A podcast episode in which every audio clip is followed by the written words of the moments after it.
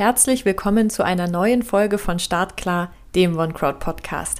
Ich bin Frenze und begrüße heute gleich zwei Gäste bei uns. Zum einen Martin Ostermeier und zum anderen Dirk Freise. Beide teilen einen langen gemeinsamen Weg, haben gemeinsam studiert, gegründet und investieren nun schon seit vielen Jahren gemeinsam in junge Unternehmen.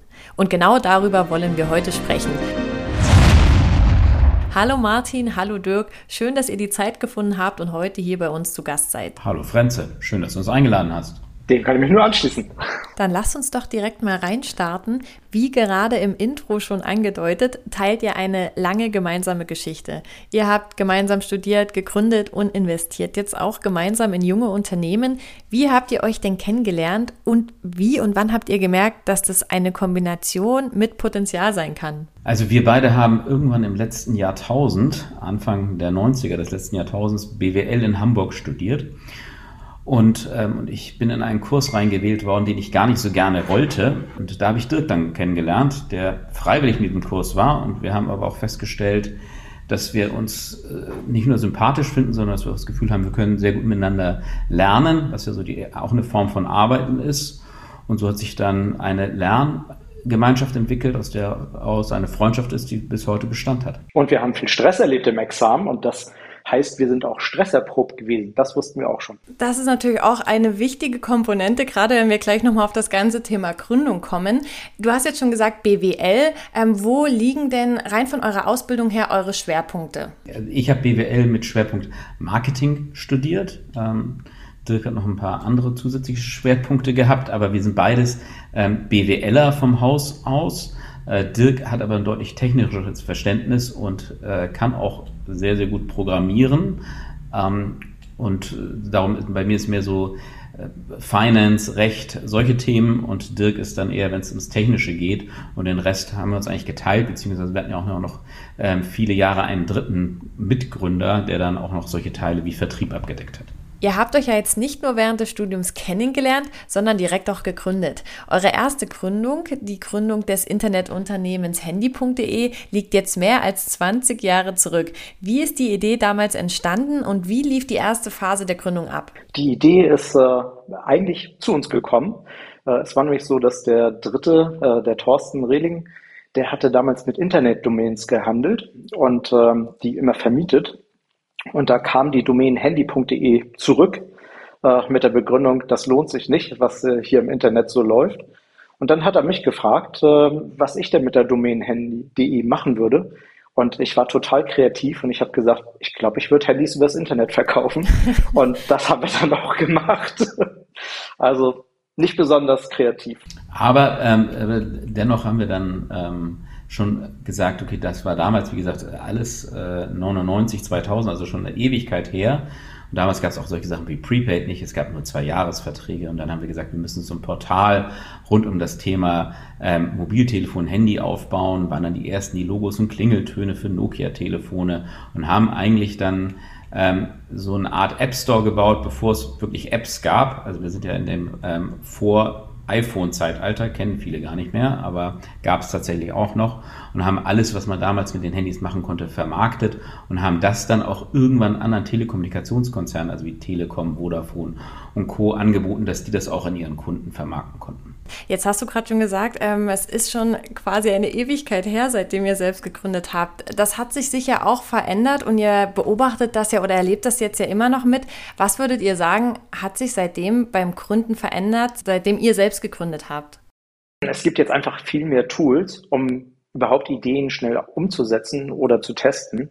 Ähm, damals bei handy.de allein die Seite zu entwickeln, und das haben wir damals auch über eine Agentur gemacht, um so einen simplen Shop äh, hinzustellen, haben wir über eine Million Mark, also eine halbe Million Euro bezahlt. Und äh, das geht heute natürlich viel einfacher. Also wenn ich eine gute Produktidee habe, dann mache ich halt einen schnellen Shopify-Shop auf und los geht's. Die, das Zweite, was sich wirklich geändert hat, ist die Einstellung zum Gründen und auch sozusagen das Denken. Früher war es so, dass da noch sehr viel, ich sag mal, ähm, war immer die Vorstellung, Startups sind eigentlich kleine Großunternehmen.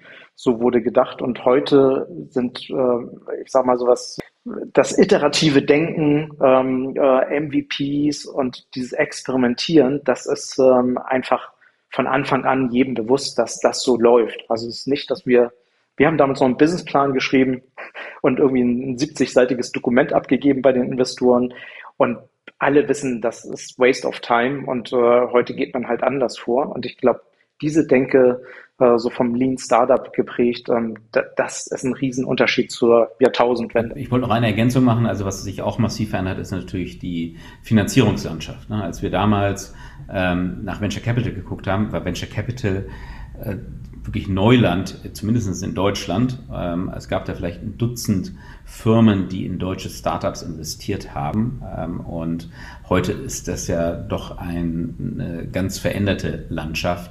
Die VCs sind natürlich auch deutlich professioneller, als es damals gewesen ist. Ähm, äh, und auch das ist eine massive Veränderung. Jetzt hast du gerade das Stichwort Finanzierungslandschaft genannt. Wie seid ihr denn damals an Kapital gekommen und wie seid ihr auch vorgegangen? Auf welche kapitalgebenden Personen seid ihr wie zugegangen damals? Also das Gute ist, als wir das gegründet haben, haben wir zu dem Zeitpunkt ein MBA in den USA gemacht. Und die USA, also drüben auch im Silicon Valley. Ähm, und äh, die USA war natürlich schon deutlich weiter, was ähm, Startup-Finanzierung anbelangt und äh, wir haben dann ganz viel auch gelernt, wie man so Finanzierung damals einwirbt. Und es war halt klar, mit handy.de haben wir eine deutsche Domain, also wir sind im deutschsprachigen Markt unterwegs, das heißt, wir brauchen auch einen deutschen Investor. Und ich sagte ja eben schon, es gab vielleicht ein Dutzend VCs, die damals im deutschsprachigen Raum investiert haben. Die haben wir halt auch über eine Recherche rausbekommen, haben die angeschrieben, so wie man es heute macht, Termine vereinbart ähm, und haben dann dort halt gepitcht, ähm, haben denen dann unser, wenn sie Interesse hatten, ja, sie hatten vorher auch einen Teaser bekommen, dann unser 70-seitiges Dokument geschickt, unseren Businessplan mit zigtausend Excel-Tabellen und, äh, und dann sind wir irgendwann über ein Termsheet in Vertragsverhandlungen gekommen. Und irgendwie scheint es euch ja die ganze Sache ein bisschen angetan zu haben, denn ihr habt es nicht nur einmal gemacht, sondern habt dann ein zweites Mal gegründet. Könnt ihr mal so ein bisschen von der Phase dazwischen erzählen? Ihr habt euer erstes Unternehmen gegründet, habt dann ja auch erfolgreich verkauft und habt dann wenige Jahre später mit blau.de den ersten unabhängigen Mobilfunkdiscounter Deutschlands an den Markt gebracht. Wie war die Zeit von der ersten Gründung über den Verkauf hinweg dann zur zweiten Gründung? Ähm, also wir haben 2000 also 99 gegründet, 2002 haben wir das Unternehmen verkauft, hatten noch die berühmten goldenen Handschellen, mussten so ein paar Earnout-Ziele erfüllen, hatten das Unternehmen ähm, an Gruner und Jahr verkauft. Das war ja eine Bertelsmann-Tochter, sind dann irgendwann Teil auch der Bertelsmann-Familie geworden, haben so ein bisschen Integration gemacht und haben aber auch für uns dann relativ schnell festgestellt, dass dieses Konzernleben nicht so ganz unseres ist und hatten dann ähm, gesehen, dass es in Dänemark ähm, die ersten Mobilfunkdiscounter gab und haben dieses Modell gesehen, dieses Businessmodell und haben gesagt, ey, das macht auch total viel Sinn in Deutschland und haben dann angefangen, Gespräche mit Netzbetreibern zu führen. Ähm, das hat dann ein bisschen gedauert, bis die dafür offen waren für solche Modelle, weil damals hatten die sich gerade alle die UMTS-Lizenzen für viele Milliarden ersteigert. Und ähm, aber als die dann bereit waren, haben wir uns halt zu dritt in die Augen geguckt und haben gesagt, komm, äh, wir haben nochmal Bock auf Gründen, ähm, wir wollen wieder unser eigener Herr sein. Und äh, das war dann eine sehr, sehr schnelle Entscheidung. Und wir kannten uns ja, wir wussten ja, dass wir sehr, sehr gut miteinander arbeiten können. Ähm, da war nicht lange zu überlegen. Und jetzt mal so ganz direkt gefragt, habt ihr auch aus dem Verkauf ähm, dann Kapital mitgenommen, um die zweite Gründung durchführen zu können? Haben wir, mussten wir auch äh, tatsächlich. Also wir haben, äh, sind mit der Idee, also mit der zweiten Idee für Blau, sind wir zu unserem alten VC gegangen. Und, ähm, und wir haben gesagt, guck mal hier, wir wollen was Neues machen. Und wir haben gesagt, äh, wir nehmen genau dieselben Terms wie damals bei handy.de, haben das nur in Euro übersetzt und ähm, waren dann tatsächlich eine Woche später beim Notar. Aber unser VC hat gesagt, ihr habt ja schon Geld verdient, ihr müsst da jetzt was reinlegen. Das hat er von uns abgefordert, weil wir eben anders als beim ersten Mal nicht mittellose Studierende waren. Könnt ihr und möchtet ihr darüber sprechen, in welchen Größenordnungen das so ungefähr lag? Also die erste Finanzierungsrunde waren in der Summe zweieinhalb Millionen Euro. Ähm, und wir haben 20 Prozent davon selber aufgebracht und 80 Prozent kamen über den VC. Vielen Dank fürs Teilen. Daran würde ich gerne eine persönliche Frage anschließen. Welche Erfahrungen aus der Gründungszeit haben euch denn am meisten geprägt? Auch dann für die Zeit danach auf eurem Weg hin zum Venture Capitalist? Also ich glaube, was uns am meisten geprägt hat, äh, was wir Gott sei Dank aber schon immer gern gemocht und gesucht haben, ist der Umgang mit Unsicherheit.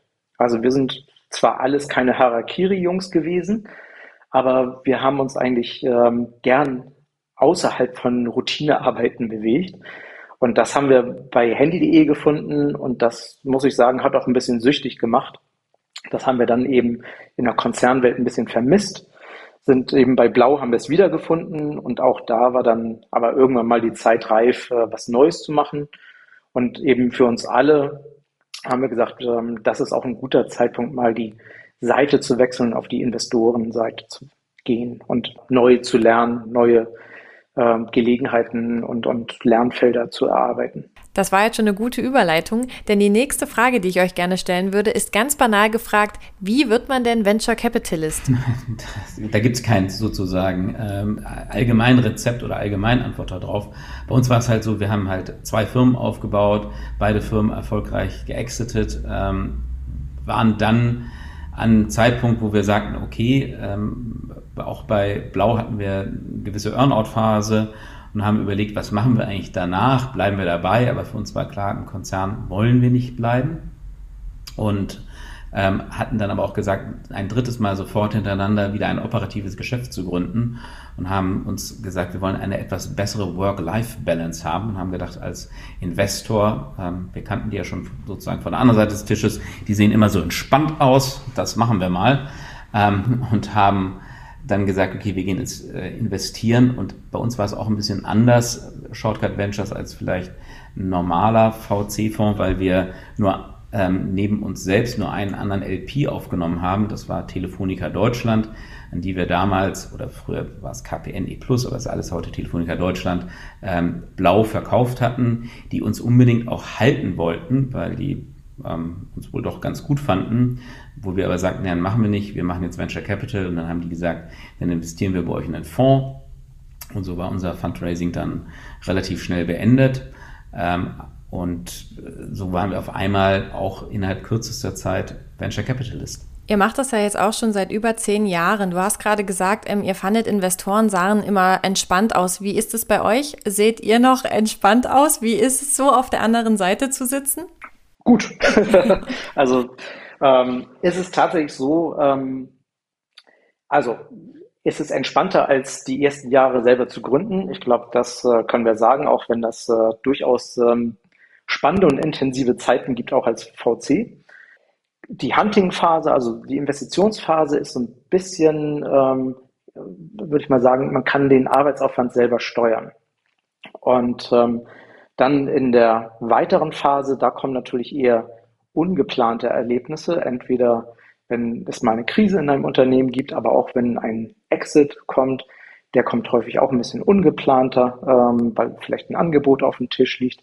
Und das sind natürlich auch sehr zeitintensive Phasen in einem Unternehmen. Und da wir die natürlich betreuen, auch sehr intensiv in diesen Phasen, sind das dann auch sehr intensive Phasen für uns. Aber overall würde ich sagen, haben wir da die richtige Entscheidung getroffen, was das angeht. Und eigentlich ging der Markt, ich sage mal bis Anfang 2022 auch nur in eine Richtung. Ne? Also die Bewertungen wurden immer höher und alle waren ja extrem bullish bis Anfang letzten Jahres. Ähm, seitdem sehen wir natürlich auch schon, dass äh, einige Unternehmen auch in unserem Portfolio zu kämpfen haben, eine Anschlussrunde zu bekommen, was halt derzeit leider nicht immer so einfach möglich ist. Und auch das äh, ist natürlich jetzt momentan etwas anstrengender, als es war, aber ich kann Dirk nur recht geben. Ähm, wir sehen oder wir haben einen guten und ähm, entspannten Blick nach wie vor von unserer Seite des Tisches. Bevor wir die Investorenseite noch so ein bisschen tiefer beleuchten, würde ich gerne nochmal an den Anfang von Shortcut Ventures gehen. Vielleicht ganz kurz für alle, die nicht so richtig etwas mit dem Begriff Venture Capital anfangen können. Venture Capital kann auch als Risikokapital bzw. Wagniskapital beschrieben werden und ist eine Kapitalbeteiligung an jungen, innovativen und vielversprechenden Unternehmen, die hohe Wachstumspotenziale auszeichnen. Jetzt die Frage an euch, was hat euch angetrieben, Shortcut Ventures zu gründen? Welche Motivation hat dahinter gesteckt? Genau, da muss ich vielleicht die erste äh, deutliche Klarstellung machen. Shortcut Ventures selbst investiert gar nicht mehr. Und das hängt auch mit der Geschichte zusammen, die ich jetzt äh, hier gerne erzähle. Äh, wir haben schon relativ früh auch angefangen, Business Angel Investments zu machen. Und äh, das hat sehr, sehr viel Spaß gemacht. Und wir dachten dann, nachdem wir zwei Unternehmen gegründet haben und wir quasi die, die Top-Stürmer waren auf dem Spielfeld, dass wir mit unserem Venture Capital Dasein dann richtig auch gute Trainer werden können. So wie wir das vom Business Angel Dasein kannten. Es hat sich aber herausgestellt, dass man als institutioneller Investor dann doch eher noch weiter weg ist von den GründerInnen. Und ähm, statt äh, Trainer zu sein, haben wir festgestellt, wir sind eigentlich eher Vereinsmanager. Und das hat uns äh, deutlich weniger gefallen als ähm, äh, das Business Angel Dasein. Und deswegen haben wir auch konsequent gesagt, äh, nachdem wir den ersten Fonds für Neuinvestitionen geschlossen hatten, dass wir keinen neuen Fonds mehr raisen wollen. Und ähm, seit jetzt einigen Jahren sind wir deswegen wieder als reine Business Angels unterwegs. Genau, und in dem Shortcut-Fonds haben wir noch aktuell noch zwei Beteiligungen aus der Vergangenheit und haben sonst so knapp 30 weitere Beteiligungen als Business Angel. Okay, und die Beteiligung als Business Angel macht ihr aber auch gemeinsam oder macht das dann ähm, jeder für sich sozusagen? Also wir gehen jeder mit unserer eigenen Entity rein. Ähm, das hat im Wesentlichen steuerliche Gründe auch. Ähm, aber es gibt tatsächlich auch das eine oder andere Investment, was einer nur von uns macht, aber ich würde sagen 90 Prozent plus ist deckungsgleich. Also wir gucken uns alle Sachen eigentlich immer gemeinsam an ähm, aber manchmal sagt einer auch nein, aber wie gesagt, das ist eine absolute Ausnahme. Dann würde ich jetzt nochmal die Frage anschließen, in welche Art von Unternehmen ihr investiert und mit welchem Fokus auch? Ja, also äh, wir haben eigentlich äh, ganz klassische Kriterien. Ähm, also erstmal ähm, muss uns das Team gefallen. Das ist das Wichtigste.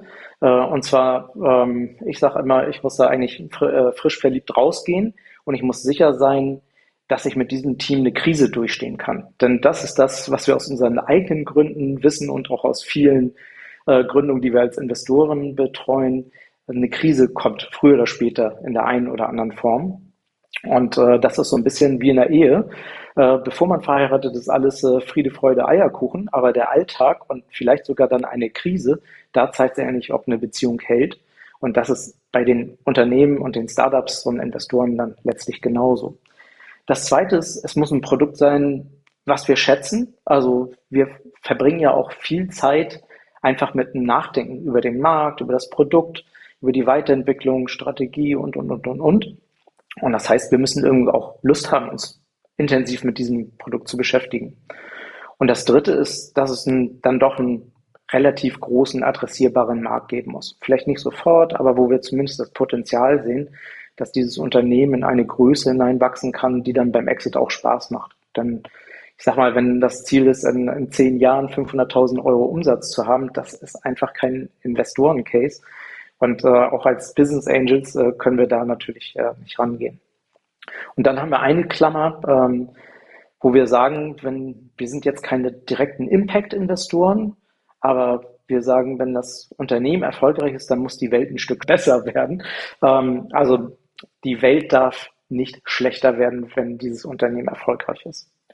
Und last but not least müssen wir natürlich das Geschäftsmodell und auch das Produkt irgendwie verstehen können. Also wenn jemand ankommt und sagt, er hat jetzt hier einen neuen Lack entwickelt, mit dem wir Strom produzieren können, statt Solarzellen zu bauen, dann finden wir das natürlich toll, aber wir könnten das nicht äh, beurteilen, ob das denn so stimmt. Und von daher wäre das zum Beispiel auch kein einfacher Case für uns. Das heißt, ihr legt aber nicht unbedingt einen Schwerpunkt, sage ich jetzt mal, auf Branchen, aus denen ihr selber kommt. Oder würdet ihr schon sagen, dass euch die sehr nah sind, also jetzt gerade so Telekommunikation? Nee, wir lernen ja gern Neues, das wäre langweilig. Also wir haben, wir haben keinen Branchenschwerpunkt, ähm, wie Dirk schon sagte. Also wenn es das Team gut gefällt, wir an das Produkt glauben, wir das Gefühl haben, das äh, kann die Welt ein Stück besser machen, der Markt ist groß, dann sind wir dabei. Gibt es einen Case, der euch sofort in den Kopf kommt, wenn ich euch frage, was euch bisher so mit am meisten begeistert hat? Also es sind natürlich immer auch die, die letzten, wo man in, in, drin investiert hat, die einem besonders gut im Kopf sind. Also wir haben jetzt in Energy Miner investiert. Die bauen so Mini-Flusswasserkraftwerke. Also die hängt man so im Fluss, sieht aus wie ein Baumstamm. Ähm, und so ein Fluss fließt ja in der Regel immer ständig. Und ähm, da sind dann äh, Rotoren drin und darüber wird dann Strom produziert. Also äh, grüner Strom. Ähm, und das Gute ist halt immer, egal ob Wind weht, ähm, Sonne scheint, also der ist grundlastfähig. Und wenn das ähm, wirklich in jedem Fluss, wo es möglich ist, drin verankert ist, dann kann Deutschland da ein ganzes Stück näher der Energiewende kommen. Jetzt hast du gerade schon ein sehr konkretes Beispiel benannt. Was mich interessieren würde, wie lernt ihr diese Unternehmen kennen? Seid ihr viel unterwegs? Kommen diese Unternehmen auf euch zu? Wie entsteht da dieser Kontakt? Also Martin und ich, wir sitzen in einigen Investitionskomitees beim HTGF in Hamburg und ähm, sind auch immer mal wieder auf Veranstaltungen, wobei wir das relativ wenig machen. Ähm, das meiste kommt äh, allerdings übers Netzwerk. Wir haben über die Jahre doch ein recht solides äh, Netzwerk von befreundeten Business Angeln aufgebaut, Leuten, denen wir sehr vertrauen. Und wenn die investieren und uns einladen zu einem Investment und natürlich auch mal umgekehrt, äh, dann ist das für uns schon mal ein ganz wichtiger Filter. Ähm, wir bekommen natürlich auch ganz viele äh, kalte E-Mails. Da ist die Wahrscheinlichkeit aber natürlich relativ gering, dass äh, da wirklich äh, was dabei ist. Also die besten Leads kommen einfach aus dem Netzwerk. Könnt ihr für unsere Hörerinnen und Hörer nochmal so eine Einschätzung geben, wie hoch die Summen sind, die ihr dann so im Durchschnitt investiert? In der Regel, wenn wir als Business Angel reingehen, investiert jeder von uns 100.000 am Anfang. Also das ist, wenn, wenn wir das zusammen machen, in der Regel 200.000 Euro. Kann auch mal ein bisschen weniger sein, in Ausnahmefällen auch mal ein bisschen mehr, aber wir wollen auch äh, genügend ähm, Möglichkeiten haben, auch dann auch später noch ein bisschen mitzugehen. Und wir investieren ja auch wirklich ähm, Pre-Seed, Seed, also wirklich früh. Also wenn es dann schon ein Series A Investment ist, dann ist das meistens für einen Business Angel schon nicht mehr die richtige Phase dabei zu sein. Wir haben jetzt schon viel über das Geld gesprochen. Geld ist ja das eine. Das andere, was ihr natürlich als Business Angel mitgebt, ist natürlich eure Erfahrung, euer Wissen, euer Know-how. Was sind Learnings aus euren eigenen Gründungen, die ihr jetzt heute euren Gründungsteams gerne mitgebt? Also ich glaube, so, was wir miterlebt haben, ist vor allen Dingen, dass wir die ganzen Phasen eines Unternehmens mitbekommen haben, auch kurz vor der Insolvenz zu stehen. Das äh, hilft auch, aber auch letztlich ähm, bis zum Exit, Exit zu verhandeln, ähm, wo nochmal, das ist witzigerweise nämlich keine einfache Phase für ein Unternehmen, sondern da wird viel über Earnouts verhandelt, Milestones ähm, und solche Geschichten und natürlich auch interne Verteilungen. Auch das ist nicht immer ganz einfach. Und ich glaube, gerade in solchen Situationen können wir sehr viel Erfahrung mitbringen. Und wir, dadurch, dass wir es eben auch zweimal schon gemacht haben und jetzt auch viel gesehen haben, die generellen Phasen in, in, im Aufbau eines Unternehmens. Also jede Phase bringt ja so ihre eigenen, äh, ja, ich sag mal, Herausforderungen mit sich und ähm, Gebiete, auf die man als frischer Gründer, Gründerin noch häufig kein Auge wirft. Und da sorgen wir dann schon dafür, dass eben auch immer so mit, mit Sicht auf die nächsten ein, zwei Jahre wir so ein paar Felder ausleuchten, wo die, äh, wo so ein Gründungsteam auch hinschauen sollte. Und äh, insbesondere halt auch da halt wirklich das Thema Unternehmenskultur ähm, und halt auch wirklich so dieser Team Spirit. Das ist das, was uns wirklich am Herzen liegt und wo wir auch wirklich die Erfahrung gesammelt haben, wenn Gründerinnen und Gründer es wirklich schaffen, ein super Team ähm, aufzustellen, dann ist man wirklich auch in der Lage, auch die ganz Großen zu schlagen. Dann ist man wirklich in der Lage, erfolgreich zu sein. Und äh, das ist ein Schwerpunkt, wo wir auch immer wieder ermuntern zu sagen, ey, ihr, ihr müsst wirklich echt ein super Team aufbauen, ihr müsst eure eigene Unternehmenskultur haben ähm, und die Leute müssen begeistert für euer Produkt, für euer Unternehmen sein. Dann kommt ihr richtig weit nach vorne. Das bedeutet also, ihr habt ja vorhin gesagt, ihr stellt auch verschiedene Kriterien auf, dass Team bei euch an oberster Stelle steht. Also ich sage immer, Dirk, Dirk kannst nicht hören, ich investiere aus drei Gründen. Erstens Team, zweitens Team, drittens Team. Das ist wie bei einer Immobilie, Lage, Lage, Lage. Also äh, ne, und das ist da, da muss die Begeisterung auch bei uns geweckt werden als, als potenzieller Investor. Das die Gründerinnen und Gründer müssen diese Begeisterung wecken können. Und wenn sie die bei uns wecken können, können sie die bei zukünftigen Mitarbeitern wecken, bei Kunden wecken ähm, und auch vielleicht irgendwann bei dem, der sie kaufen möchte, wecken. Und das ist das wirklich Entscheidende. Dirk, möchtest du noch was ergänzen? Ich glaube, du wolltest gerade noch etwas sagen. Dazu kann ich nichts mehr beitragen. Also Martin bringt das schon auf den Punkt. Nee, also und äh, vielleicht äh, eben gerade bei, wir sind ja schon auch sehr technikaffin, ähm, also im Sinne, dass wir ähm, äh, technisch äh, versierte äh, Unternehmen, dass wir da rein investieren. Und gerade wenn das viele Techies sind, ähm, ist äh, das Erstaunen immer wieder groß, äh, dass äh, man als Gründerin auch eine Unternehmenskultur designen kann, aber auch muss. Ähm, und gerade in solchen Fällen, glaube ich, ähm, können wir da noch einen ganz guten Beitrag leisten. Ja, und auch, und auch das, ne, wenn so, eine, so ein Startup, wenn es erfolgreich ist, wächst es ja schnell. Das Team wird wirklich ähm, schnell größer, sind viel mehr Mitarbeiterinnen und Mitarbeiter da.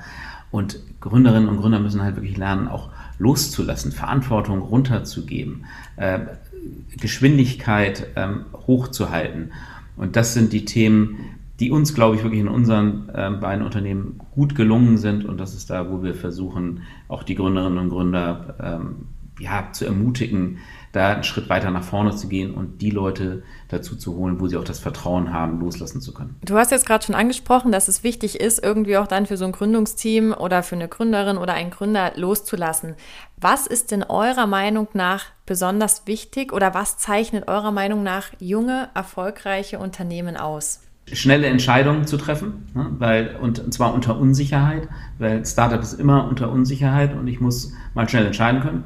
Auch ähm, sich eingestehen zu können, ey, jetzt lag ich mal falsch ähm, und jetzt müssen wir doch mal komplett wieder in die andere Richtung gehen und nicht irgendwie zu sagen, uh, hoffentlich merkt es keiner, ähm, kann ja nicht so schlimm sein. Ähm, und, äh, und dann halt wirklich was ich eben schon sagte, begeistern. Ne? Also ein, ein, erfolgreiches Startup wächst schnell. Ähm, du brauchst gute Leute, du musst sie überzeugen. Gerade am Anfang, wo du halt dich noch keiner kennt, wo du das Geld noch nicht hast. Du musst ja die guten Leute dennoch für dich gewinnen, die guten Mitarbeiterinnen, guten Mitarbeiter.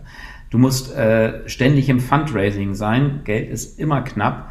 Also auch musst du mit deinen Investorinnen und Investoren ähm, auch mit den zukünftigen im Austausch sein und die begeistern. Und last but not least, natürlich ein gutes Produkt bauen, ähm, aber, aber es auch verkaufen. Ne? Also es hilft nicht, das beste Produkt zu haben, wenn ich auch nicht in der Lage bin, es zu verkaufen. Jetzt haben wir quasi gehört, was ein gutes, junges und dann hoffentlich auch erfolgreiches Unternehmen mitbringen sollte. Was macht in eurer Meinung nach aber eine gute Investorin oder einen guten Investor aus? Egal jetzt ob Business Angel oder Venture Capitalist. Ich glaube, Geduld und Vertrauen sind zwei wichtige Eigenschaften, die ein Investor oder ein Investoren mitbringen sollte.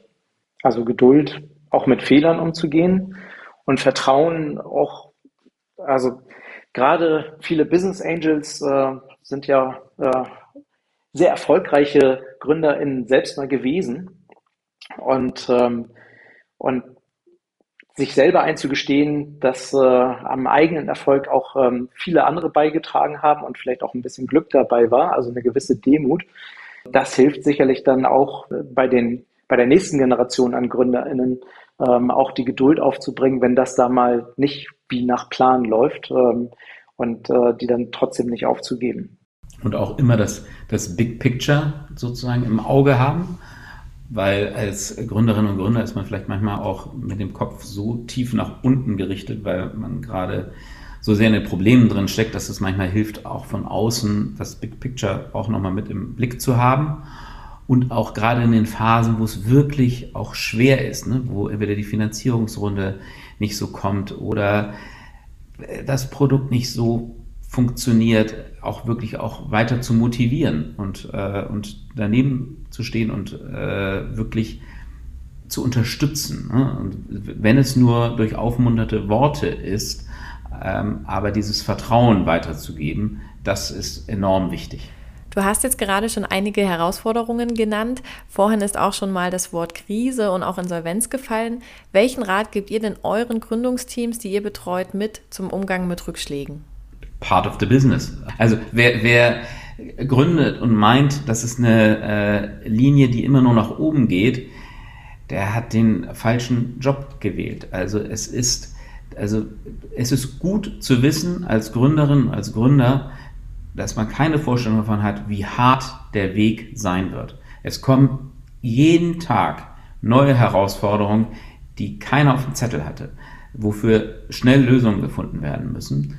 Und, äh, und das, das ist, glaube ich, wirklich so ein, ganz wichtiger Aspekt ähm, bei Gründerinnen und Gründern, die erfolgreich werden wollen, dass sie halt ähm, diese auch zum Teil Ignoranz haben und ein bisschen mit Naivität rangehen an das Thema und sagen, so schwer kann es doch gar nicht sein, ähm, aber dann den Drive haben, aber auch die Probleme, die sich in den Weg stellen, auch wirklich zu überwinden. Genau, und die andere Seite ist aber genauso wichtig. Ähm, äh, Wenn es äh, einen überbordenden Optimismus gibt, äh, den wir mal auch nicht teilen, äh, darauf hinzuweisen, dass äh, sich viele Sachen nicht von alleine ergeben, sondern dass äh, auch in einem Startup viel Arbeit notwendig ist, um die Pläne dann wirklich in die Realität umzusetzen. Man merkt, dass ihr auf jeden Fall schon ja unheimlich viele Erfahrungswerte mitbringt und ich würde da gerne auch noch mal so ein bisschen drauf eingehen. Was waren denn bisher sozusagen eure spannendsten Erfahrungen auf der Seite als Investor? Also es gibt viele Dinge, die, die spannend sind, aber ich sag mal, was so mit das beeindruckendste finde ich für mich ist, ähm, wir sind ja unter anderem bei SumUp investiert, da sind wir jetzt im 11. oder 12. Jahr investiert, also in diesem äh, mega großen Fintech. Wir waren der erste Investor. Und wir verfolgen dieses Unternehmen, als sie einen Businessplan hatten und noch keine Mitarbeiter. Und heute ist es ein über 3000 Frau-Mann-Unternehmen ähm, in über 30 Ländern aktiv und äh, ein, mehrfaches Unicorn. Also das ist für mich nach wie vor so eins der beeindruckendsten Erlebnisse als Investor, dabei sein zu dürfen und diese Entwicklung mitgehen zu können. Ja, und bei mir, ich muss sagen, ich ziehe immer den Hut, wenn eine Firma eigentlich kurz vor Ende ist und dann das Gründungsteam nochmal wirklich alles in den Ring wirft, um das zu drehen und es gelingt. Das habe ich jetzt schon zwei, dreimal erlebt. Ähm, Firmen, die ich, wir aufgegeben hatten, äh, die gedreht wurden. In einem Fall ist das tatsächlich auch ähm, mein äh, erfolgreichster Business Angel Exit geworden. Und vor solchen Leistungen kann ich nur den Hut ziehen. Und finde ich immer wieder beeindruckend, dass so etwas passiert. Ihr habt jetzt schon eine Vielzahl an spannenden Cases miterlebt und habt wahrscheinlich auch eine Vielzahl an Pitches dementsprechend gehört. Wenn jetzt ein Unternehmen aktuell auf Kapitalsuche ist, welchen Tipp würdet ihr Gründerinnen und Gründern mitgeben? Also ich glaube wirklich äh, sich gut vorbereiten. Also das beginnt mit einem wirklich einem super guten Pitch-Deck, wo ich halt wirklich das Problem, was ich angehe und wie ich es lösen möchte, wirklich dem Investor ähm, ganz klar rüberbringe und auch zeige, wo denn meine Secret Source oder mein Unfair Advantage ist. Ähm, das, und, und dann auch viele Investorinnen und Investoren ansprechen, weil die ne, normalerweise als Investor, als Investorin lehne ich halt viel, viel mehr ab, als dass ich zusage. Und, und die Zeitspanne, die ich habe, mir eine Sache anzugucken, ist meistens gar nicht so hoch. Das geht relativ schnell, wo ich merke, aha, das finde ich spannend, da möchte ich mehr wissen oder nicht. Also ich muss es schon wirklich sehr, sehr schnell ähm, dem, der Investorin oder Investor klar machen, aber ich kann nicht nur auf zwei, drei ähm, Kontakte, sondern ich muss 20, 30 60, 70. Also ich muss möglichst viele, mit vielen in Kontakt treten, damit ich sicher gehen kann, eine Finanzierung zu bekommen. Und ich kann noch mitgeben, es gibt ja so einen Spruch, ähm, wenn du Geld haben willst, frag um Rat. Äh, wenn du einen Rat haben willst, äh, frag nach Geld. Und ich glaube, gerade bei Business Angels funktioniert das ganz gut. Ähm, wie gesagt, das sind ja häufig selber Leute mit einem guten eigenen Track Record aus der Gründungserfahrung. Und ähm, die anzugehen und erstmal eine Frage zu stellen äh, und um Rat zu bitten, glaube ich, ist ein guter Einstieg, um dann auch über einen, also wenn da Interesse kommt, dann auch äh, nochmal ähm, zu überlegen äh, und es anzubringen, dass man auch finanzieren könnte. Ich bin zum Beispiel total genervt, wenn ich auf LinkedIn oder per E-Mail äh, so, so ein, äh, ein, eine kalte Mail bekomme, wo ich sofort das Gefühl habe, das war jetzt eine Massen-E-Mail. Da antworte ich schon meistens nicht mehr drauf. Ähm, also wenn da irgendein persönliches Thema drin ist, äh, dann fühle ich mich viel mehr genötigt, da auch wirklich darauf einzugehen. Vielen Dank für eure Einblicke an dieser Stelle. Dann würde mich jetzt noch interessieren, welche Entwicklungen im Bereich der Unternehmensfinanzierung und auch in der Startup-Branche beobachtet ihr und was würdet ihr euch persönlich auch als Investoren für die kommenden Jahre wünschen? Gute Frage. Ähm, Muss ich mal kurz drüber nachdenken. Sehr gerne. Nehmt euch die Zeit, die ihr braucht. Grundsätzlich finde ich, kann man sehen in den letzten Jahren, es gibt ähm, Gott sei Dank immer mehr Business Angels und äh, Angelinas. Äh, und das ist auf der einen Seite sehr, sehr positiv, auf der anderen Seite führt das auch immer mehr zu Kleinstinvestments. Ähm, also Leute fangen sehr früh an, sich als Business Angel auch zu betätigen. Und dann sind äh, in so einem Cap-Table auch schon in der Seed-Runde auch gern mal 20 Leute da mit drin. Und das ist häufig für Folgerunden recht kompliziert. Und führt auch in meinen Augen dazu, dass ähm, wenn da 20 Leute sind, von denen alle denken, wenn mal eine Frage gestellt wird an die lieben InvestorInnen, ähm, da sind ja noch 19 andere, die auch darauf antworten können, dass dann tendenziell ähm, weniger reagiert wird. Also insofern, ich weiß, es ist auch nicht immer einfach, genug Geld zusammenzukratzen, aber wenn äh, ich als Gründerin die Möglichkeit hätte, den Cap Table am Anfang ein bisschen kleiner zu halten ähm, und dafür lieber größere Tickets zu nehmen, dann wüsste ich, dass wahrscheinlich auch in den typischen Krisensituationen oder auch wenn ich mal eine Frage stelle, wenn dann nur wenig äh, mit an Bord sind, dann kommt eigentlich typischerweise mehr Einsatz. Ja, und eine Entwicklung, also über die, wie gesagt, wir sind jetzt seit über 20 Jahren in dieser Branche, erst als selber als Gründer, jetzt als Investoren. Ähm, es ist natürlich viel, viel professioneller geworden. Also sowohl auf der Gründerinnen- und Gründerseite, die heute ganz anders an das ganze Thema herangehen, und viel, viel smarter gründen, als wir es damals gemacht haben.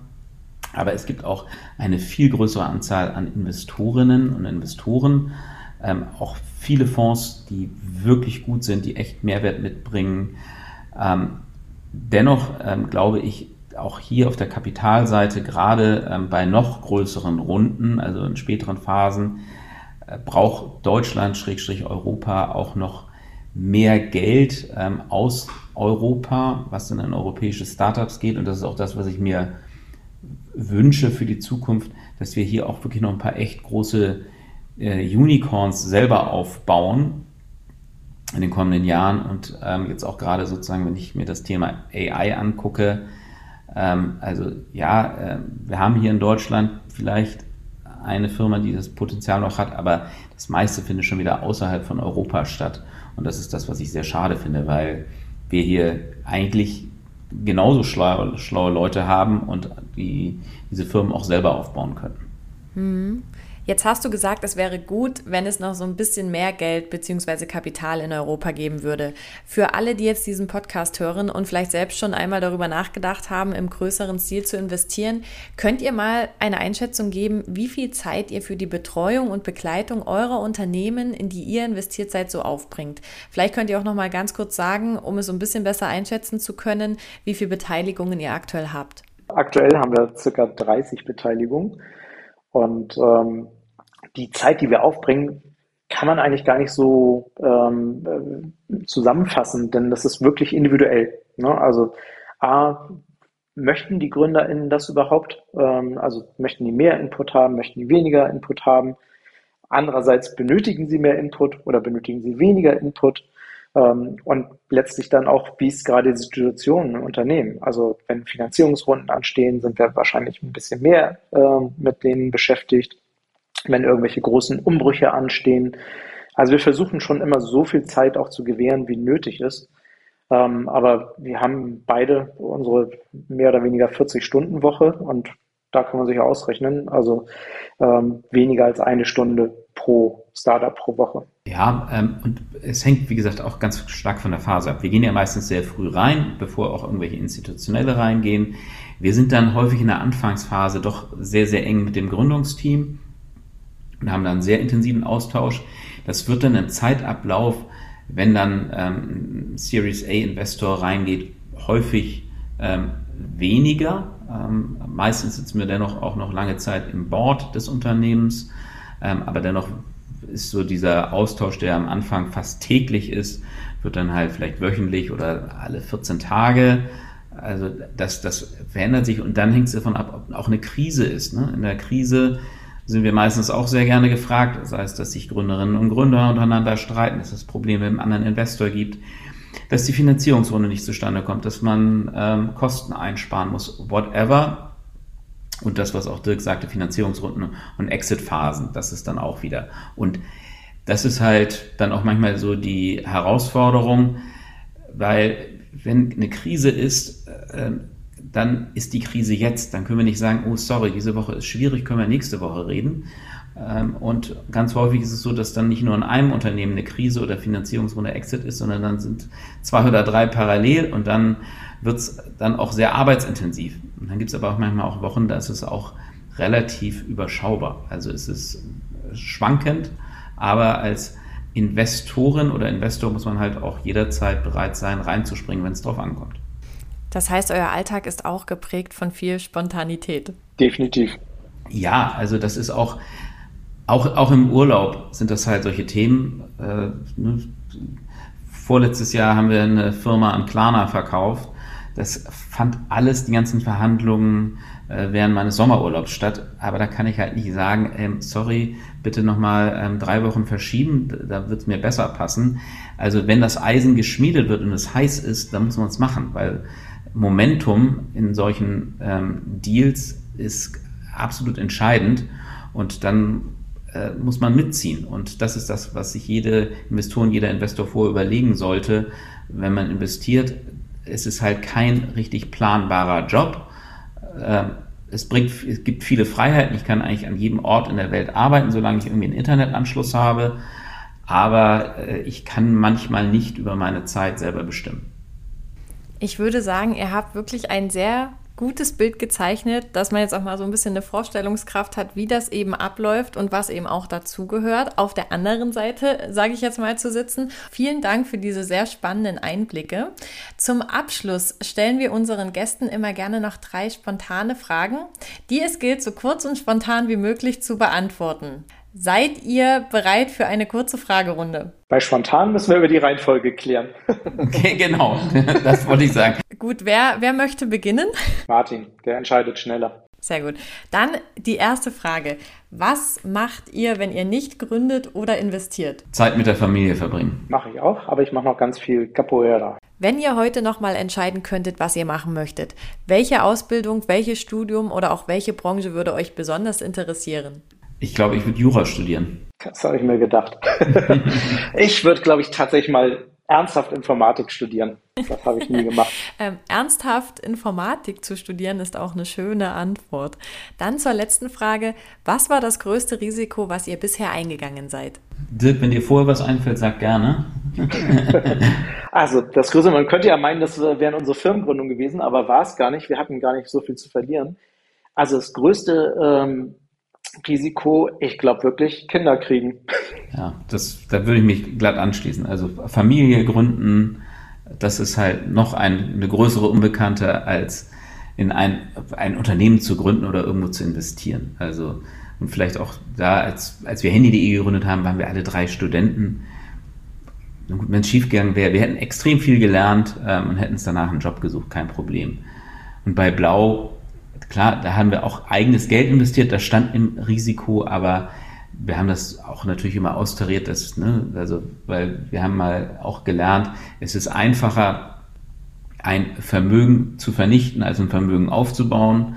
Und das ist auch das, was wir jetzt auch, wenn wir investieren, machen. Wir gehen natürlich nur mit einem gewissen Teil ähm, unseres Geldes äh, in solche Risikoklassen rein. Also darum ist das, selbst wenn wir das Geld verlieren, ähm, ne, es ist extrem ärgerlich und sicherlich auch ein Risiko, aber kein, darum nicht ein Riesenrisiko. Das ist doch ein schönes Schlusswort. Dann danke ich euch, dass ihr so spontan an unserer Fragerunde teilgenommen habt. Danke euch auch für eure Zeit heute und wünsche euch weiterhin viele erfolgreiche Investments und dass ihr weiterhin viele spannende Unternehmen auf ihrem Weg begleiten könnt. Vielen Dank. Ja, danke, dass Sie hier sein durften. Und wie immer gilt, wenn euch gefallen hat, was ihr gehört habt, dann folgt uns auf Instagram und LinkedIn, abonniert unseren Podcast und unseren Newsletter und bleibt immer up to date zu den Themen Gründen und Investieren. Lasst es euch gut gehen und bis zum nächsten Mal.